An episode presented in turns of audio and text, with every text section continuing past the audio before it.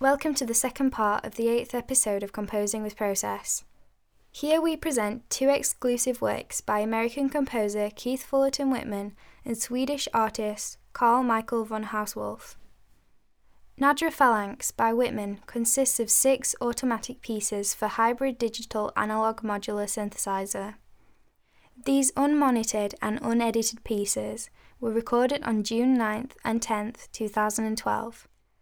According to Whitman, the tracks all hinge around the same set of generative patches, where white noise is sampled, then used to derive a series of 12 bucket brigade voltages that are attenuated, then multiplied and applied to all manner of automations within the patches. Whitman goes on to explain that all changes are programmed into the patches. Even formal changes are due to extremely long duty cycles. Cairo 4 Undone by Carl Michael von Hausswolff is a looped recording done in the King's Chamber inside the Cheops Pyramid in December 2010. Originally made for an installation, this is an earlier edit of the piece.